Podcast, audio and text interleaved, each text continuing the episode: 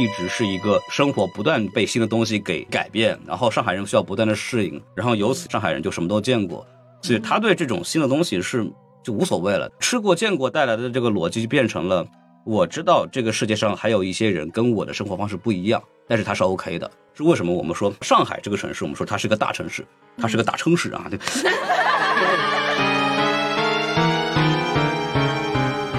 大家好，欢迎收听本期的不学无术。今天呢，非常的有幸请来了什么电台的孔老师和宇宙尽头小酒馆的凉凉做客我们播客。那么，我们欢迎凉凉和孔老师自我介绍一下。Hello Hello，大家好，我是宇宙尽头小酒馆的主播凉凉，很高兴来到不学无术这个主欢迎。非常适合我啊，这个电台。好，欢迎收听新的一期什么电台，我是孔老师。好，今天非常高兴啊，就请到了这个这个来自不学无术的，还有其他的一些奇怪电台的小伙伴啊，这个。哦，果然瞬间反客为主了，不愧是孔老师。对对对，啊，非常高兴。我自己发的话可能要改个开头嘛。这个原文件不给你。哎啊啊！什么东西？对。嗯所以之前呢，就孔老说要串台聊电影，因为哎那个咱们什么电台是一档关于影视综的一个播客。号称是这样啊，嗯 但是其实我们一直没有找到合适的对对对院线，但今天录制的一个契机就是生活方式。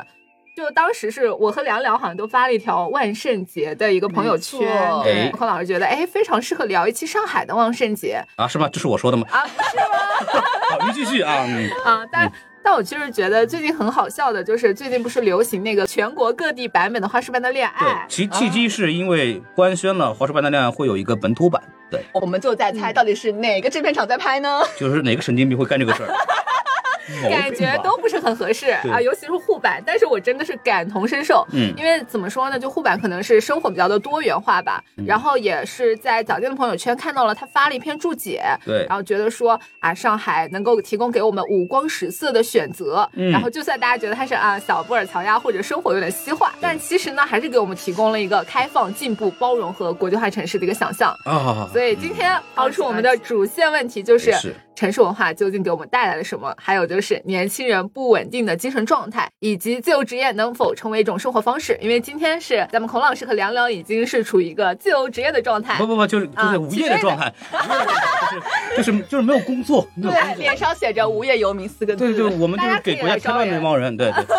两两位老师的内容非常的厉害，然后也也欢迎就是大家给他们 发一点什么。嗯，欢迎大家来 这个订订工作机会订阅我们，然后我们嗯这个都是待业，对吧？我们要价也不是很高，然后如果 有时候各家甲方有商单也找我们，接的接的，什么都接，对对 对对啊、欢迎各个品牌方来找我们啊！我们也没什么，主要就是两个女生嘛，都市生活嘛，对不对这还这已经够了吧？两个 tag。对我们我们也不就是四个男的加一个女的嘛，我们有女生嘛，对。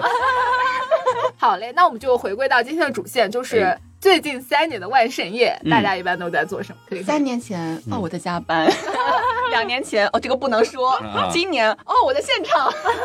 那听听呢？啊，说到这个，去年的万圣夜我印象非常的深刻，因为我当时预约了第二天去迪士尼玩。因为大家都知道上海迪士尼，也不光是上海吧，全球的迪士尼应该会在圣诞夜这一晚上会有特别特殊的暗黑的那些 IP 的游行活动，就非常令人之期待。嗯，我还是准备带我爸妈去的，我都预约好了。然后就在前一天晚上，我在街上走，我在新天地走的时候，收到一条短信说，第二天因为某些不能说的原因，闭园。哦，我知道了，嗯。我印象非常深刻。对。对，这是去年去年那一刻非常魔幻，我感觉后面也不能说。我当时印象特别深，是前方有那个烟花，然后在噼里啪啦，然后这边在，哎对，哦哦，就是那一次啊我有印象嗯，然后那次还嗯。在朋友圈疯传嘛，然后都说还是挺有人文关怀的，就是一边这边放着烟花，然后哦。放着音乐，然后这边大家在排队做核酸，对对哇。多么残忍的浪漫！多么有秩序的上海民众。这还挺上海的，嗯嗯，这可能是我见过最独特的嗯。烟花晚会了有缘体验啊对对对嗯，那么孔老师呢？我说实话，我从来不怎么过万圣节，是因为来回国之后嘛，嗯其实也没有这种所谓的氛围嘛。因为我之前洛杉矶的时候，其实呃，比方说环球影城会做 Horror Night，就是翻译成中文就是什么恐怖之夜，对吧？然后就会也是主题公园嘛，然后会让大家进来有花车游行，然后有各种鬼屋，而且他们那个鬼屋真的是花大手笔，而且很多会戏仿电影的那些恐怖电影的桥段什么东西的，就他们有自己 IP 的那种。对，然后大家就会盛装出席，然后正儿八经那个妆化的跟鬼一样，非常有意思。对，然后包括洛杉矶会有 parade，就是会有游行，嗯，在那个 West Hollywood，就是西好莱坞那一块，那个街上会有这种活动，西化的节日嘛，那在西方肯定是很有氛围的。然后，比方说十月三十一号之前，可能十月份开头就大家都会把自己的房子打扮成各种各样的那种万圣节的装饰，什么就是蜘蛛网呐、大南瓜呀这些东西，反正都有。就是那个时候你会能感受到那种氛围嘛。回国之后其实也没有太多。就是会注意这个事情了，因为本来我也不是一个特别爱凑热闹的人。最大的问题可能是过去几年大家就是不知道为什么，就过去几年的记忆在我这里很模糊，对。为什么？很多东西过去突然就消失了，对吧？就其实是。也很好笑，我好对像大梦一场，一梦做了三年。而且去年大概是这个时候，好像上海发生了一些事件吧，然后就是换来了我们今天的朗朗乾坤，好吧？呃，没错，对对，所以大家都没有 cos 过是吗？啊，没有啊，我呀，我还没说我自己，就，是你再来分享一下。对，就是我二二年的时候正好沉迷骑行嘛，然后那个时候小红书有一个骑行万圣夜，就大家 cos 成各种各样的骑着那个自行车，我就去了那个小红书，但是他们当时我先去参观那个总部，就八点半居然还都在上班，就大家都在那边讨论，我就哇，嗯，真的是感觉比 B 站要 累很多的样子。我就是没有赶上那个骑行大部队，我就跟着我另外一个朋友，然后一块儿去那个骑的骑着车。然后我就觉得，嗯，自己带着翅膀，然后在那边小红书那边就是格格不入，但是也还好，就是整体还是挺开心的。然后今年是我就是从张江就像本色出演打工人，然后赶到了淮海中路那边。然后那天也是跟两个主播，然后我们一起在那个淮海中路走嘛。嗯，然后那天是科科还有那个三点下班的李老师，然后他从成都过来出差，然后说哇，原来上海真是大城市啊，怎么这么热闹？然后感觉挤都挤散了，然后说老年人第一次参与到这么有年轻人氛围的一个活动中来，嗯，然后所以说就是也看到了今年就是疯狂的万圣节的全貌。哦，你们挤到里面了吗？当然啊，我们就在里面被裹挟着走。那你出得来了吗？就是完全出不来，没有信号，哦对对然后只能跟科科手挽着手，说科总一米八，就比较的显眼。嗯，因为我今年还专门去了淮海中路那边，但我不是说正好就是我是这样的，就是我看到朋友圈他在发，我说在哪儿啊？他说啊，在华海中路那边，在什么幺八五放到幺八啊，五放幺八五嗯，还幺五八，幺五八，对吧？对，然后然后我说我正好在那儿晃，我还跟梁梁说呢，我说要不正好去看看吧，就嗯到那儿发现说已经拦住不让进去了，哦然后就那个只进不出，对，然后就就大家也看到了这一些啊。当天晚上看到最离奇的呢是雷西老师，对 非常棒啊！对，就是因为呃，孔老师他给我发的那些照片，所以说我才决定要在好呃万圣节当天晚上去看一下。但是我发现今年的万圣节好像变成了万圣周，它提前很多天开始预热，已经很就很早就开始能看到照片。嗯但是因为我各种原因，嗯我是当天晚上才去，去了之后就在里面出不来，没有对，是这。样子的，因为其实很多人他周中是没有时间去 cos 的嘛，所以他就挑在那个周六和嗯周六晚上，我记得是非常的好像当时花小调有个视频，他就周六晚上去采访的。因为我有个好朋友，他就是弄那种冥婚的造型，啊 然后就被抓到了。他跟我说，他周六晚上，因为我当时在澳门玩，所以就没有去。然后没有想到，就因缘巧合，我还是在当天，就周三晚上去了所以他就相当于从周六到周三那段时间，大家应该都还是在那个街上 cos。对对对，那你在澳门有看到这个氛围吗？没有，都不如上海，都不如对，咱们非常巧，大上海那个周末我在香港，我觉得兰桂坊的氛围也没有上海那么浓。是吧？就还是就是感觉全球比对下来，还是我们上，海 还是咱们上海的这个文化，嗯，对，你们看到有什么比较有趣的 cos 吗？黑白无常，我刚刚看了一圈。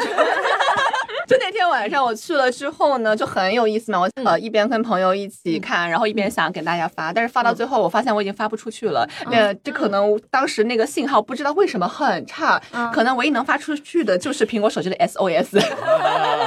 哦，那一天我还看到两个人，他们就写着人好多啊，然后周迅 JPG，然后就用那个 iPad，然后白对白底黑字，然后举着。对你这个苹果手机没有信号，说明你要用华为遥遥领先，好吧？没有接到华为的广告。华为 H 二赶紧听，对华为 P 二赶紧听一听。有个位置留给你们。对对对对，就今天立即把这集播客发给他们，来链接哦。嗯，就是我这两天看很多视频嘛，然后照片流出来，我我看到一个最牛逼的，我后来发给我那个同样在广告公司乙方的同事了，然后就有一个人拿着电脑，然后那个电脑上全是字儿，在做了，在做了，在做了，然后然后那个弄的全是黑眼圈，涂了苍白的脸，然后说对不起对不起，已经在做了，已经在弄了。对对啊对，还有同款还有决战双十一。电商人，对，还有那种程序员穿的格子衫，然后那种，然后对。下班了直接赶过来。对对什么什么会 Java 什么东西找工作，就这种。我。记得最觉得一个就是让我觉得梦幻与现实已经恍惚的一个是，也是一个格子衬衫，嗯一个程序员貌似，然后端着电脑，他现前面贴了一张 A 4纸，写着不是 cos，是真的在加班。对对对，在那一刻我也分不清到底是对对对，主要是我已经分不清是真的还是假的了。你说到这个，我想到一个更离谱的，就是那个交警在那维持秩序嘛。对，然后然后就有交警说，大家那个只进不出了，大家不要再进来了。然后实在不行，大家转头也可以啊，转头往前走，什么东西。然后我真的是交警，我不是 cos 哦。对，说这最后一句话，我真信了。对真的在人流中完全分不出警察，还有就是那种美团，好多人 cos 美团外卖员，就有一个人他就一看就不是，然后他就是坐在人家电瓶车上，然后在那摆拍，暴露了，真的是。对我还看到不少小孩子也在 cos，有的爸妈还带着他们，哦感觉氛围是的非常可爱。哎，我在亲。澳门真的有看到那种小南瓜，就那种小孩子一家人，然后嗯。cos 那种，我觉得非常的温馨。嗯，哦，是我看到一个小孩特别聪明，因为当时人太多了嘛，他为了占据焦点，他躲到那个呃路边的一个楼道里面，阴暗的那个楼道，利用楼道的光，然后他披着一个白色的布，就是装成幽灵嘛。但大家都不知道里面有什么，但是嗯很多人又围在里面排队想看，然后人就越来越多，越来越多。所以好多那种就一就你发现就发现人一围着那儿，可能就有一个人在那儿 cos 什么东西。对对对，我这次印象最深的那个是跟电影有关的，嗯就是那个《霸王别姬》陈蝶衣。哦然后文革的时候的那个东西啊，那一套那一套 look，对，哇，当时好牛啊，啊！真正的勇士敢于把牌子挂在身上。对，然后据说还会有一些，就我我有还有看到鲁，迅，据说 哦，我没看到啊，网上看到。就是都有对，然后还有据说有大白，但是我没有看到，反正就就是还是体现出了一些上海人民的反反抗精神的啊。对，很神奇，这个万圣就是文化是的，是的嗯。但是提到影视剧，我觉得《甄嬛传》一定是哦大我真的当时刷到那个自带 BGM 的安陵容嘛，就是安小鸟她坐着小船高唱采莲曲，然后还有就是什么甄嬛大跳惊鸿舞也有。哦，我当天就是去找那个安陵容的，但没有找到，她可能周六就已经火了。嗯，还有这段时间在播客圈比较火的那个浙英，哦对对对对对对对。然后还有向太，真的是非常的哦向太像刚才那个是不是被本人追杀了？这是叫做什么？这叫做 cos 有风险，大家需谨慎。上台不是律师函，上台直播的时候不是回应了吗？嗯说我用的是真的皮草，你这个都是伪劣的什么东西的。对，然后向佐也是一个直播把他请过来了，还是怎么回事？嗯然后还问说，听说你能操控我老婆？假象他也不是还那个直播的时候还说了个台词吗？说哦，郭碧婷很好操控的。对对对。对所对以这些都能看出来，今年的这个万圣节真的非常的出很出圈对，对，哎，但是今年最出圈的不是那个。哪里贵了，是。是，哎，那个 cos 有点草率，说真的，对，而且反正还有吴京什么的，我那个朋友圈和群里边都在那个发吴京，那个不是叫有京吗？呃，太牛了，对，牛啊，感觉都是话题点，内容为王。说万圣节变成万梗节了嘛，是的，嗯，就感觉他完全就跳脱了西方的一些节日框架，就是我们不吃西方这一套，对。我们也有上海人民上海人民自己的狂欢节。我们来自社会主义特色的万圣节，那你们有没有一些印象比较深、引发争议的一些 cos 内容？嗯，刚刚说的不是有很多吗？我说的还不够多吗？我们再说也不能播呀，对，嗯，对，嗯，好像每好像我们说的每一哦，个都还挺在律师函当中反复对对对横跳。呃，律师函到还有一些比较有意思的，就看到一些图嘛，就是嗯。到后来不是那个人太多了以后，会有交警维护治安会驱散人群嘛，嗯。然后就有一张照片特别出圈，就是嗯。前面那个蝙蝠侠在往前走，嗯。然后后面一堆那个警察在后面跟着。就很像那个什么三部曲最后一部带着警察去打歌坛的那一段，哇，特别离谱，牛了，现实与那个电影相结合，现实魔幻，太离谱了，利用对现实我记得。我印象当中只有两个是被警察叔叔带走的，一个是一个不可说的女士，她、啊，呃 cos 了一个不可说的一个，这等于没说。没事，啥也不能说 是吧？懂的都懂。啊也挺严的。都懂，大家应该都录完之后偷偷告诉。诉我们。另外还有几个我觉得比较可惜的是几个身材如男模的男士，哦他裸露了，是真的裸露了上半身。对，就是警察叔叔把这几位带走了，萨带走了。啊哦，你说这个，我在香港看到了三四个，也是这种原始人打扮，只穿着皮草的短裤，嗯然后也是胸肌非常发达，然后非嗯常 happy 的走在路上，就像疯狂原始人那种。哦呃但是整个就非常开心，在那个地铁里面跑来跑去，大家也都很开心。哦嗯，说到引发争议，我想起了就是花小娇里面有一个男童 cos 同妻，这个就引起了啊啊大批的那种怎么说呢？可能有冒冒犯到，不知道大家怎么看这件事情。先介绍一下背景不？就是，呃，他海花盗是一个 UP 主，好像是吧？他反正我看到视频了。哦对他是子木朋友，啊，对，嗯，好又说到一个大家可能听不懂是谁的人。没事，其实我们就关注这个角色本身嘛，就是可能别人说，呃，像这种，比如说冥婚是女性，可能就是呃吐槽自己的一些悲惨的境遇，但是呢，作为男同去 cos 同妻，过分了吧？啊有一点过分捅一刀还要再踩两脚，啊不仅要在事实上获得利益的制高点，然后还要再在道德上占据制高点，嗯，讨厌。我对这个圈子不太很了解。大家都很有安全自保意识。作作为一个作为一个直男，确实对这个行业不了解。对，但是但是这个行业吗？我再说一遍啊，再作作为一个直男，对对这个圈子不是很了解。但是我其实可以分享一个点，就是我们都知道洛杉矶的那每年万圣节那个 parade 就那游行非常大，然后它之所以会变成一个很大的文化事件的原因，就是因为。在前几年，就是我们说多元性方面这些东西还没有流行，或者是被大家讨论的时候，比较压抑的时候，其实同性恋者或者是其他一些少数性取向的人是通过万圣节的游行来去彰显自己的一些特点的。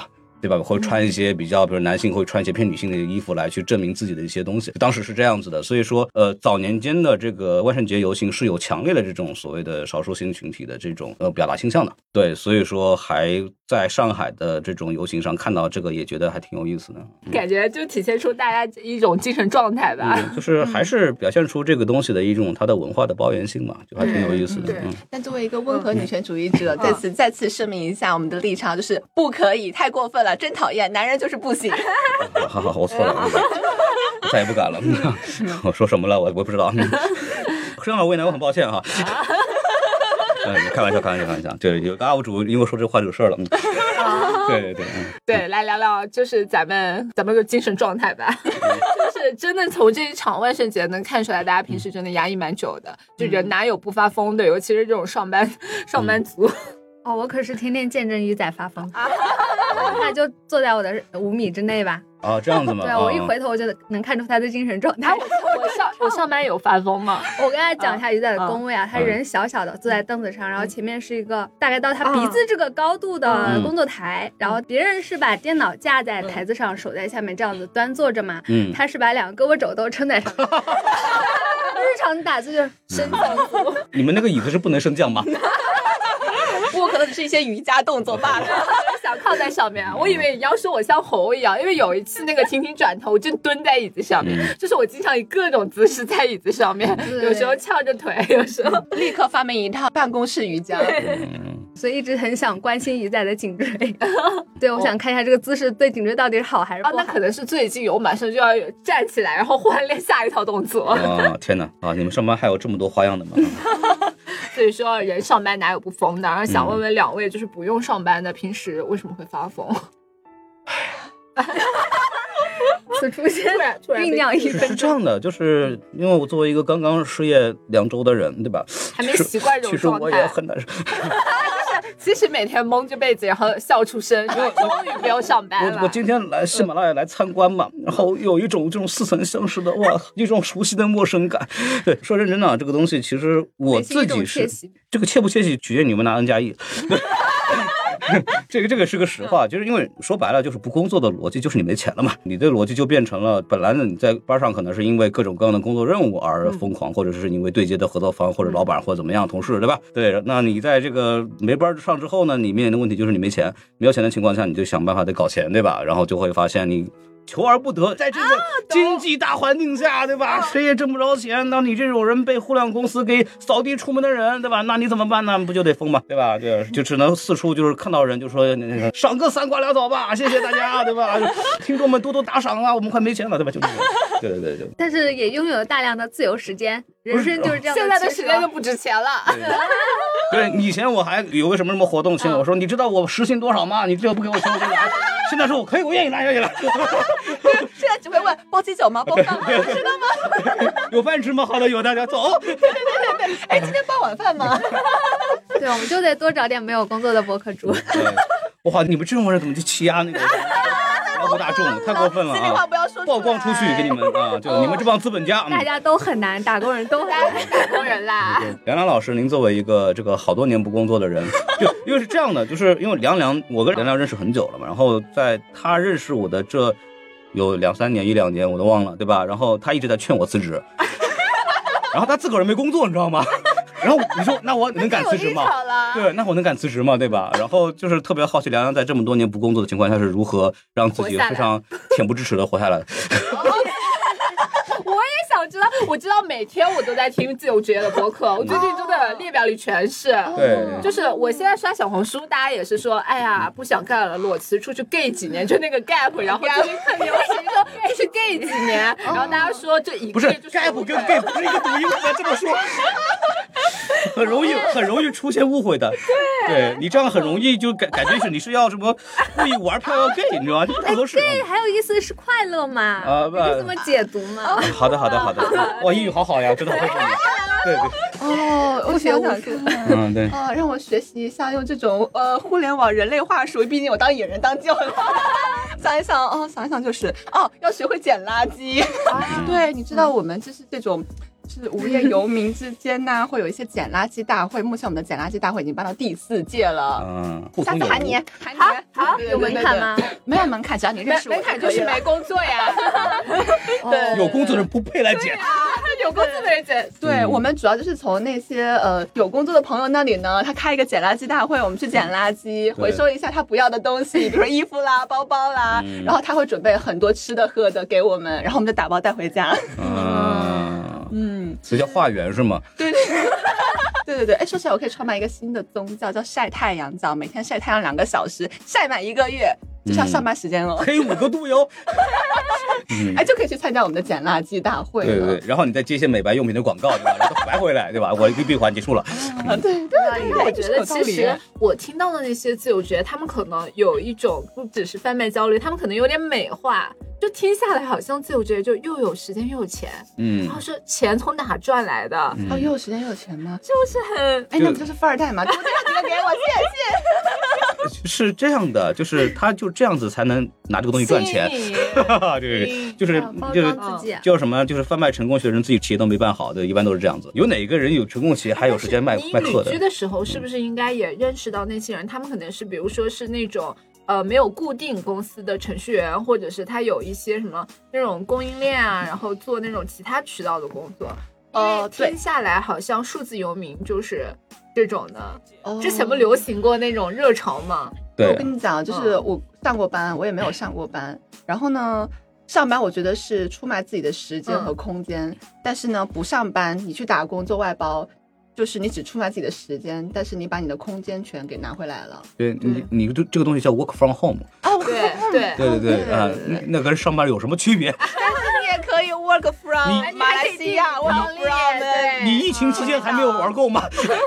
我疫情期间就是 work from home，跟我在上班上没有任何区别呀。啊，那个玩儿，我那叫生活，我生活就这样子的。因为因为我们疫情期间，我也是互联网员工嘛，当年对吧？然后就是我发现我的工作本来百分之九十九就可以在家做呀，然后就会发现我在家上班跟公司上班没有任何区别，不还不是一样累吗？有区别，工时变长。对，工时还变长了，就是没有，我的工时是这样的，我每天十一点钟到公司，每每天晚上十一点钟下班，所以对我来说没有任何区别，好吗？啊在家对我来说是个睡觉的地方。王老师以前这么累啊？对你也这么卷吗？了。害你正儿八经，你要认真做工作，你是永远做不完的。对，这个问题如果要深聊下去呢，哎就是涉及到我们两套就是不同的价值观的区别了。啊，这还有对撞哈。我就是要存在，我存在就可以了，我是存在主义。啊，是你要成功，你是成功主义。不是我得活着，在上海这么恐怖的情况下，对吧？你不仅要活着，还要有车有房的活着。谁对啊？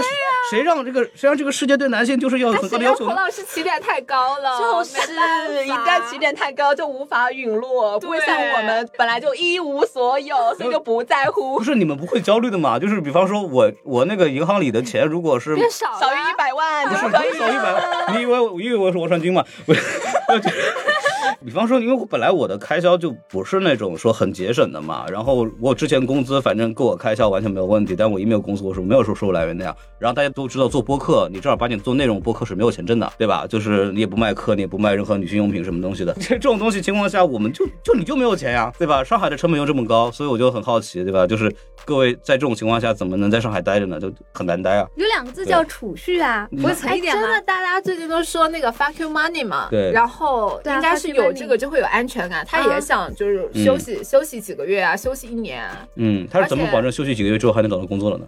你现在在焦虑这个是吧？对啊，对啊，就是 我就很真实的展现出我一个就是一个被迫离职的人是一个这种状态嘛。就是虽然我很不想在我现在的工作上待着，有被移走我很开心，嗯我还有半年的这个 N 加一的那种钱可以嗯维持我半年生活。但是之后呢，而且像我们这个可能二三十岁的年纪，理论上来讲你是没有没有余地去嗯懒散的。对，因为你一旦脱节了之后，你会步步脱节。这种天赋异禀、很有才华的一个人，我先不管啊。对于一些正常人来说，他一定是没有余地去做这件事情的。然后不过我爸跟我聊这个事儿，说，当然他对我目前没有工作是没有问题的，嗯但是他说，就是因为你们年轻这一代、上一代的积累都还可以，你们要是像我当年，也是我爸说，你要你们要像我当年那样，全家的希望就在你一个身上，你敢这样说话吗？你敢说 gap 吗？对，嗯你不敢的。其实说起来也是比较幸运了，因为我没有太多就是父母养老这方面的压嗯力，就是我只要管好我自己就可以了。所以就是我工作做不下去，或者是有什么原因的时候，我就可以就走掉。聊聊聊那 MBTI 是什么？突然呃想到，呃，我大概三个月前是 INFP，、现在已经变成了 ENTJ 了。ENTJ 很可怕，发生了什么？这个好问题，这个问题足够录期新的播客。对他主要主要是梁老师的工作需要，他跟各种人打交道了，对，哦。没有办法，对对对对，就是被。就完全变了耶。嗯对，就被迫变态。确实会随着工作状态改变的。我有一次就是我学生时代实习嘛，然后有次做那个专门接待大咖的那个工作，然后我就需要陪车，在车上，然后大咖就会跟你聊天，那你又要摆出一副官方非常专业的姿态跟他聊天，还要跟那个司机和统筹，然后要做一个项目管理的又很社会的那种角色。然后一个月下来，我觉得我就变了。变异如果当时有 MBTI，我肯定变异了。嗯，就是被迫变异。这个这个虽然说这个什么 MBTI 这个东西，它从心理学上没有任何的价值嘛，它它完全是一个骗人的东西，对，就是就是这样的。一个就是社交，就是就完全是一个社交的工具而已。但是我很好奇的是，在这种情况下，因为你们会随着工作状态的改变去做这个东西，测试出来是不一样的嘛。但是我也做过那个东西嘛，嗯我感觉我是不会改变的呀，我就是，我没变过。特别好奇，因为比方说我也有跟很多人对接的工作，然后我也可以表现出很社会，嗯。对，但是我内心深处，但是我在做的时候，我知道我肯定不是那样的人，就我会完全割开来。因为我在做的时候，我会参考我过去两到三周的状态，嗯然后去输入进去。我会把我实际的行动模式输入进去，而不会把哦我认为我应该是什么样的模式输入进去。你不会抗拒吗？比方说，就是我会很清醒的知道说，虽然我现在是做了这个事情，但是这不是我要做的。对，抗拒使我痛苦，我不想痛苦。这种心态，怪不得可以没有钱工作。孔老师刚才说的断档一段时间找工作会不会更难这个问题，其实我感觉疫情之后改变了，因为疫嗯，现在都找不到工作，也无所谓了，对吧？看面试的人投的简历，他们很多都是上面有一段 gap 的，嗯只要能自圆其说，说这段时间你哎做了什么上充实班吧。我发现起码很多同事他们之前有过 gap，嗯，我也有。这个很包容。所以西马没上市是有原因的嘛？没有没有，开玩笑，开玩笑，开玩笑，开玩笑，完全聊不下去。这起码是一家真正有文化、做长期主义的，不要贪图眼前的东对，西。他们的长期主义就是长期没有上市。看看现在上市公司，起码喊上市这个事儿，从我刚做播客就开始喊了。喊上市只是一种手段，啊真的是要做好这家公司。啊，是吗？就是他们要做一家长期的公司啊，对，要做就是伟大的公司是做文化嘛，文化就是一个长期的东西啊。啊，是是，我才不信呢。对，就就说到这儿，其实说回来，我们聊歪了嘛，就是之前是聊那个大家的精神状态嘛。神状态啊，因为从这次的这个万圣节可以看出，就是大家需要一场释放。因为大家都知道去年的同期我们在面临什么，对吧？你今年回头之后一看，嘿嘿，对吧？就是发现过得比过去还惨。对对，然后然后过去又发生了这么多事情，然后就开始去做了很多很就是相对来说比较荒郊走板的东西。然后我要往哪儿引呢？万圣节出了之后，出现了一些很情理之中但又意料之外的声音，就是会觉得说，为什么这个节还没有被封禁？这个东西我为什么会这么说呢？因为当年有一个新闻，大家不知道还记不记得，在大学里边有一个宿管阿姨自发的给大家买苹果，那天是圣诞节，哦然后呢，她就被举报了。嗯，大概是因为这个节日是在街上发生的吧？这个街上是谁来管呢？呃，就是这个问题，那个当时那个问题就引发成了好像文化入侵或者过洋节这件事情，但那个事情没有发生在上海。然后今年上海这个事情，大家都在喊，我在想的是这个逻辑，就是我们为什么会第一个反应是为什么他没有被禁？这个东西本身就很值得去想这个事情。就这种外来的节日，好像为什么会会面临这样的问题？这个就是这两年没有必要讨论，但是会有频繁讨论的东西，包括还有一个谣言嘛，就说上海的文旅局局长因为这个原因被免职了，但是那个后来截图被认定是九月份的事情，就其实无稽之谈，大家但是大家都在聊这个事情就很恐怖。嗯嗯，因为我呃以前是学城市经济学的，其实从人文角度上来说，会觉得哎每个城市它不嗯仅它会有自己的气质和他自己的一个状态。哦，是吗我？会觉得上海这个城市本身它非常的有活力，嗯，对它其实没有一个特别的定性，包括无论是就是在这里生活的人，我觉得他们不仅是有一种自发的气质，他甚至有一种创造的气质。所以在这个城市里面，就是什么事情你发生，你都不觉得奇怪，都有合理性，而且它的这种生命力，你没有办法用就是用各种手段去湮灭它。城市的生命力是自发形成的，就是上海这个大城市，它是一个有机体，它不是一个无机物。这个事情非常神奇，就是因为我为什么提到这个事儿？因为万圣节这个事情在上海出圈，我作为一个，因为我出生在上海嘛，我是不奇怪的，因为上海人确实是这样子的，好像还挺能体现出上海人的这个性格的。这个事儿特别逗啊，就是我们在说为什么上海能火，是因为。上海好像真的没人管这个事儿，就正儿八经就让他官方就让他这么过下去了，然后也没有任何的处罚措施，为其为此非常的困惑，不太像我娃都会干的事情。对，我觉得每个城市它的这个嗯环境，其实它是一个从上到下一个共同营造出来的一个东西。它上海这边它就是管得很宽松，因为我是出生在西部嘛，我出生在重庆，然后长在武汉。中西部其实它呃其实生命力也有，就是它会民众都会有一些自己的喜欢玩的东西，但是呢。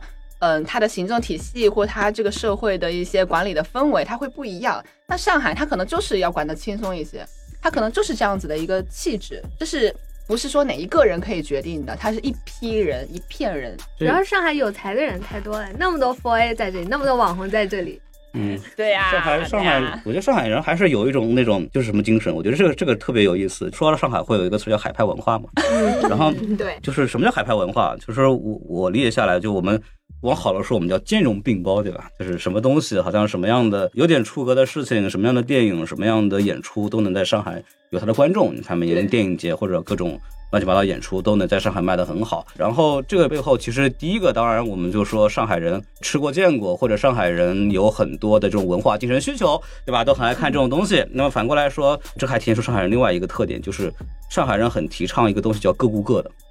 就是你爱做什么，你要关你做，跟我没关系。当然，我也不会反对让你不做这个事情。我觉得这是上海人一个非常重要的点，叫什么？关我什么事儿？关你什么事儿？我觉得这个点反而是上海一个非常重要的东西。为什么我们会在其他地方就会讨论说，为什么没有人管管呀？对吧？就是 对吧？为什么会就是没有人就就有什么问题啊？就是上海人就是说，那关关我什么事儿？关你什么事儿？就这样对，我觉弄就弄了，得在对吧？在大城市的好处就是，比如说你在老家，比如说二三线城市，你怎么做会被旁边的人去就是对对你染头发、穿衣服，无论纹是身对吧什么的，还有结婚啊这种嗯。东西。然后，但是你在上海就没有人管你，没有人可以去定义你，然后就是过好自己的生活就可以了。嗯。对的，所以嗯。在上海这样的城市，你非常重要一点就是你要找到自己是谁，然后找到自己的生活方式，因为这边的选择其实非常非常的多。对，嗯。因为这个城市你要追溯历史，从当年鸦片战争开始，它作为打开了城市嘛。因为上海这个城市，它一路是被是被迫的去接受了很多东西的，比如说外来人口也好，外国人也好，租界也好，乱七八糟不同的文化生活也好，上海人一直是一个生活不断被新的东西给改变，然后上海人需要不断的适应，然后由此也变成了上海人就什么都见过，所以他对这种新的东西是就无所谓了，就没有什么任何的关系。然后还有另外一个点就是吃过见过带来的这个逻辑就变成了，我知道这个世界上还有一些人跟我的生活方式不一样，但是他是 OK 的。嗯我觉得这也是一个非常重要的，就是上海这个城市为什么我们说一提到上海这个城市，我们说它是个大城市，它是个大城市啊，对。对对对，就是 你像我这个人是一个我老是开玩笑，我是个精神北京人，是因为 对我喜欢听相声，然后我喜欢胡同，我喜欢那种曲艺，我喜欢北方文化，我喜欢吃面条等等这些东西。然后我爸老跟我说，你小子上辈子应该是个胡同串子。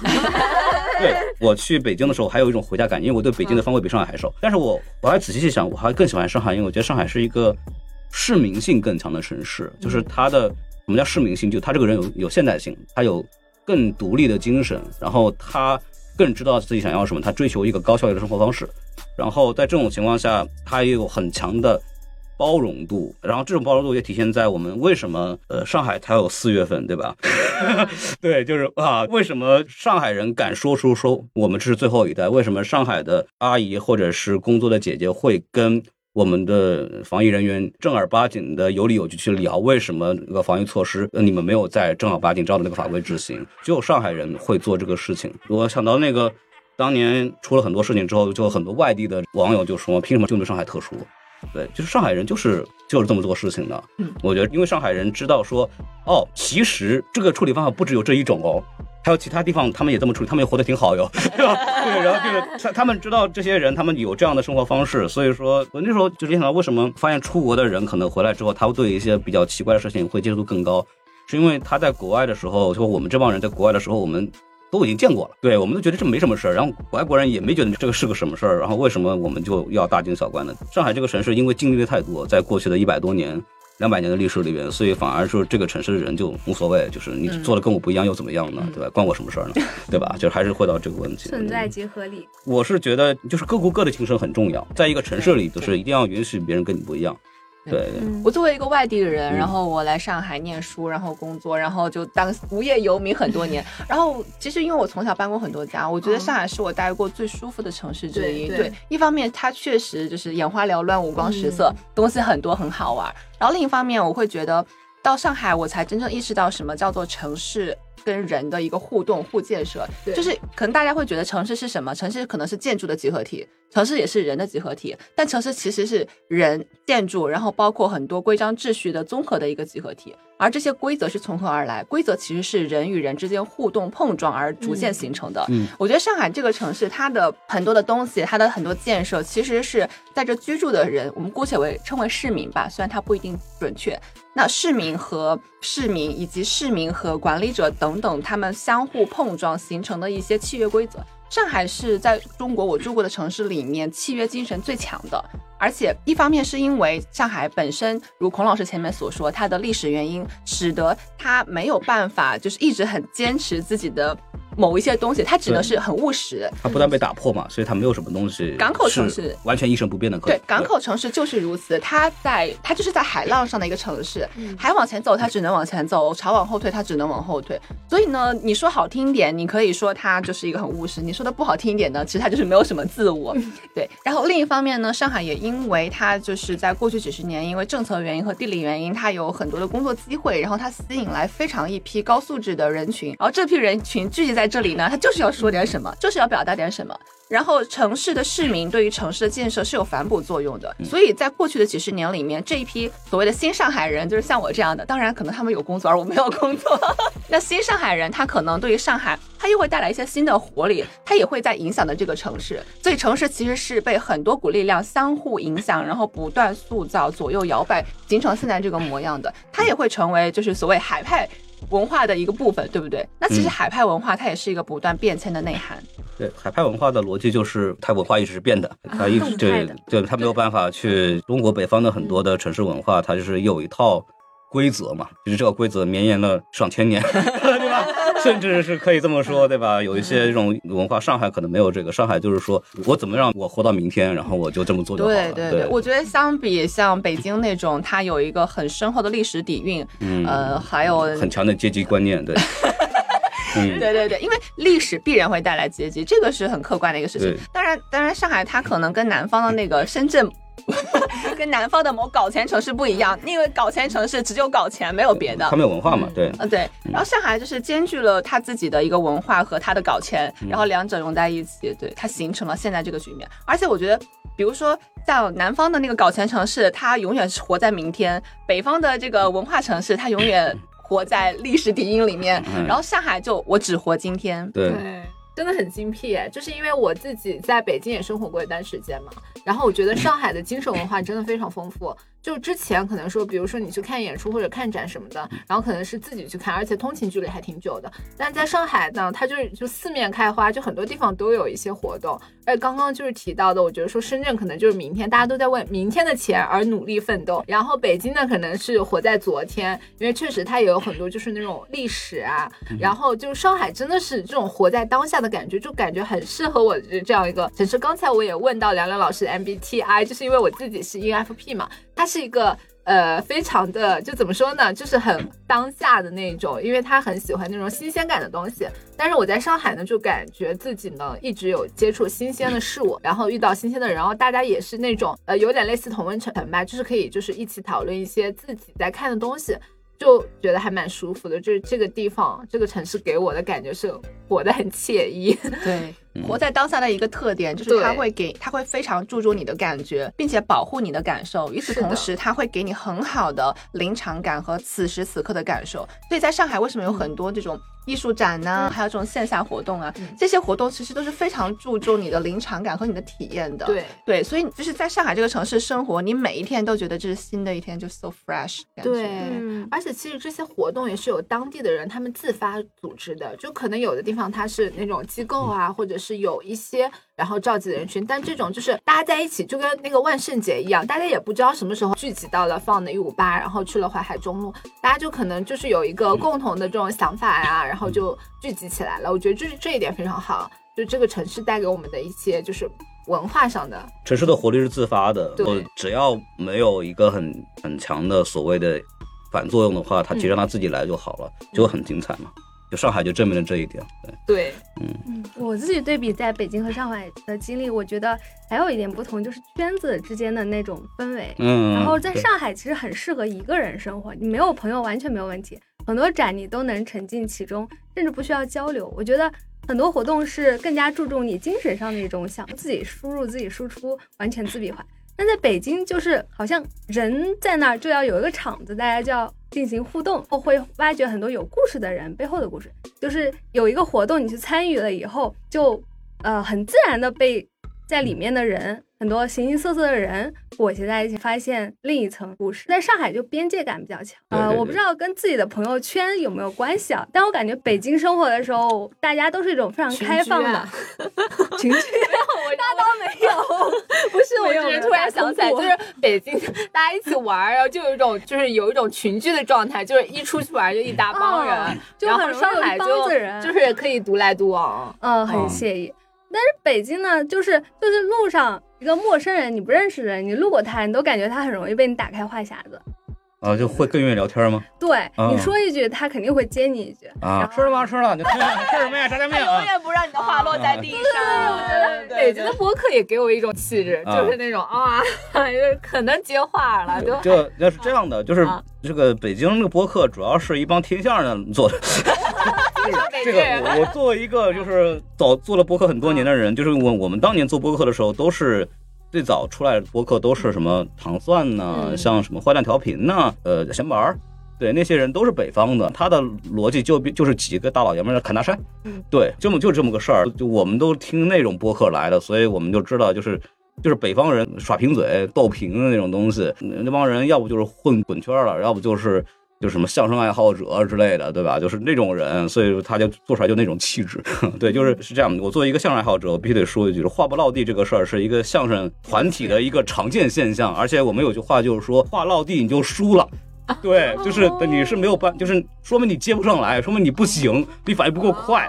对对，会有那种，就是我那时候说在相声社的时候，我还在美美国念书的时候说相声相声社，然后那帮人在一块儿，就是那天晚上一句正话没有，全是闲板儿，对，全在接话，对。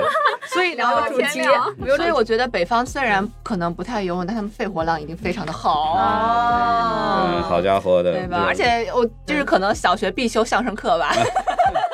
天津天津人是这样的，就是天津是一块砖头砸下去，十个人九个人说相声，一个人唱大鼓嘛。那就这话是真的，对。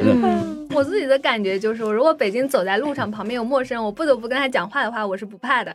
嗯，就是我觉得他可能会很寂寞，然后我帮他解解闷。但在上海旁边有个陌生人，我讲话一定会害怕打扰到他。嗯我觉得他在自己的世界里。刚三们的村长，那一组蛋对 那那孔老师来结尾吧。啊，我还有在结尾的嘛。对对对，说到这聊差不多了啊，就再聊下去就不能播了，反正就 听下来，反正是我感觉很危险啊。主要三位还好，我主要我快受不住了。对，主要是这个屋子里面有三个女生和一个男生。哎呀，真的是，就说到这儿吧，然后给大家聊一聊这个精神状态。我觉得大家听到我们这几个人的状态，就知道我们肯定都不是很正常。对，然后就是就是欢迎欢迎大家，就是给我们提供各种精神的解药，好吧？对，然后我们也是在坐在一起聊这个话题呢，在一起发烂发臭呢，对，然后对 对，然后然后也也是为了就是说怎么呢，就是把自己的这个情绪给抒发抒发一下，然后继续上路吧，就是。就上海，毕竟我们老说它是一个务实的城市，不然你说什么东西，做了什么东西，归根结底还是为了努力的好好活着，对吧？对，就是这个样子。所以我们说到这儿是可以把这个节目结个尾啊，大家还是继续生活，对。哎，对，然后要你有什么标准的结尾的东西吗？哦，没有，就是非常感谢今天两位嘉宾，就是做客我们不学无术。啊啊，啊然后其实我也算嘉宾嘛，我对又不是你们不学无术的 主播。对对对，对，然后还有我们之前就是多次返场的嘉宾婷婷，对，我们有一档播客叫《与你听影正在做院线电影，欢迎欢迎》，喜欢电影的同学出门左拐。啊对，你可以再拐的再左一点，可以听一下什么对，电台。听什么？那大家要不集体向右拐吧，来我们宇宙尽头小酒馆，我是凉凉，谢谢大家。嗯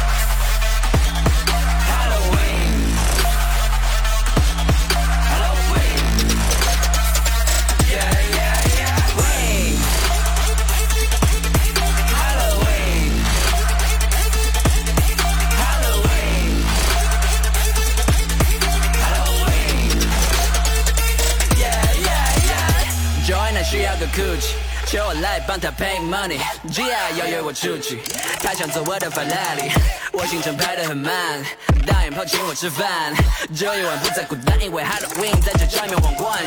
Yeah yeah，收起你傲慢与偏执的灵魂，走吧，和你没共同的话题，无趣也没有明显的目的地交叉。我已到达扮演的年纪，看透你套路，你别再挣扎，只是来自我内心的声音，就像一个陷阱，让你睡死。我们坐成他，听我说完话，把他们的外皮都脱下喇叭，有着半片复读生，以为自己唱的多他妈，不敢说话啦。当业余的选手遇上真的说唱家。对了，二毛你是不是三毛？今天突然脱发啦？战胜了所有的选手，他们看到我全部都躲起。高中生好好学习，送卓这不三年模拟，送于洋中一口大钟，让你们看看谁是一哥。我也模仿下你的口音，你们真的很鸡脆。当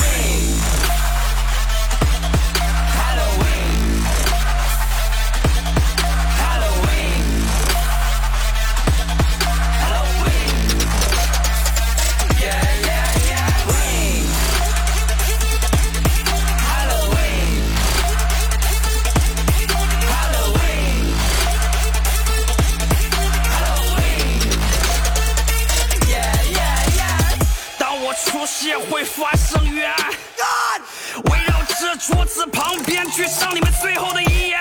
夜行者的恶魔奇谈，把你们当成丰富的晚餐，一帮小发动了战役，却不知道自己有几斤几两，装模作样夜行，者暴露万象。所以统治战场，破灭你们的希望，揭发你们的伪装。在这一个环节，我所扮演的角色是主刀。对于还想苟活的敌人，我的任务是补刀。对于这场虐杀，只有白菜除外，因为我们夜行者根本就不吃蔬菜。无需揭开谜底，Damn Halloween，夜幕降临之前，我们已伪装了自己，什么不爱害怕有加班，你们真的可爱，谢谢你们出席今天为我们戴上王冠。喂。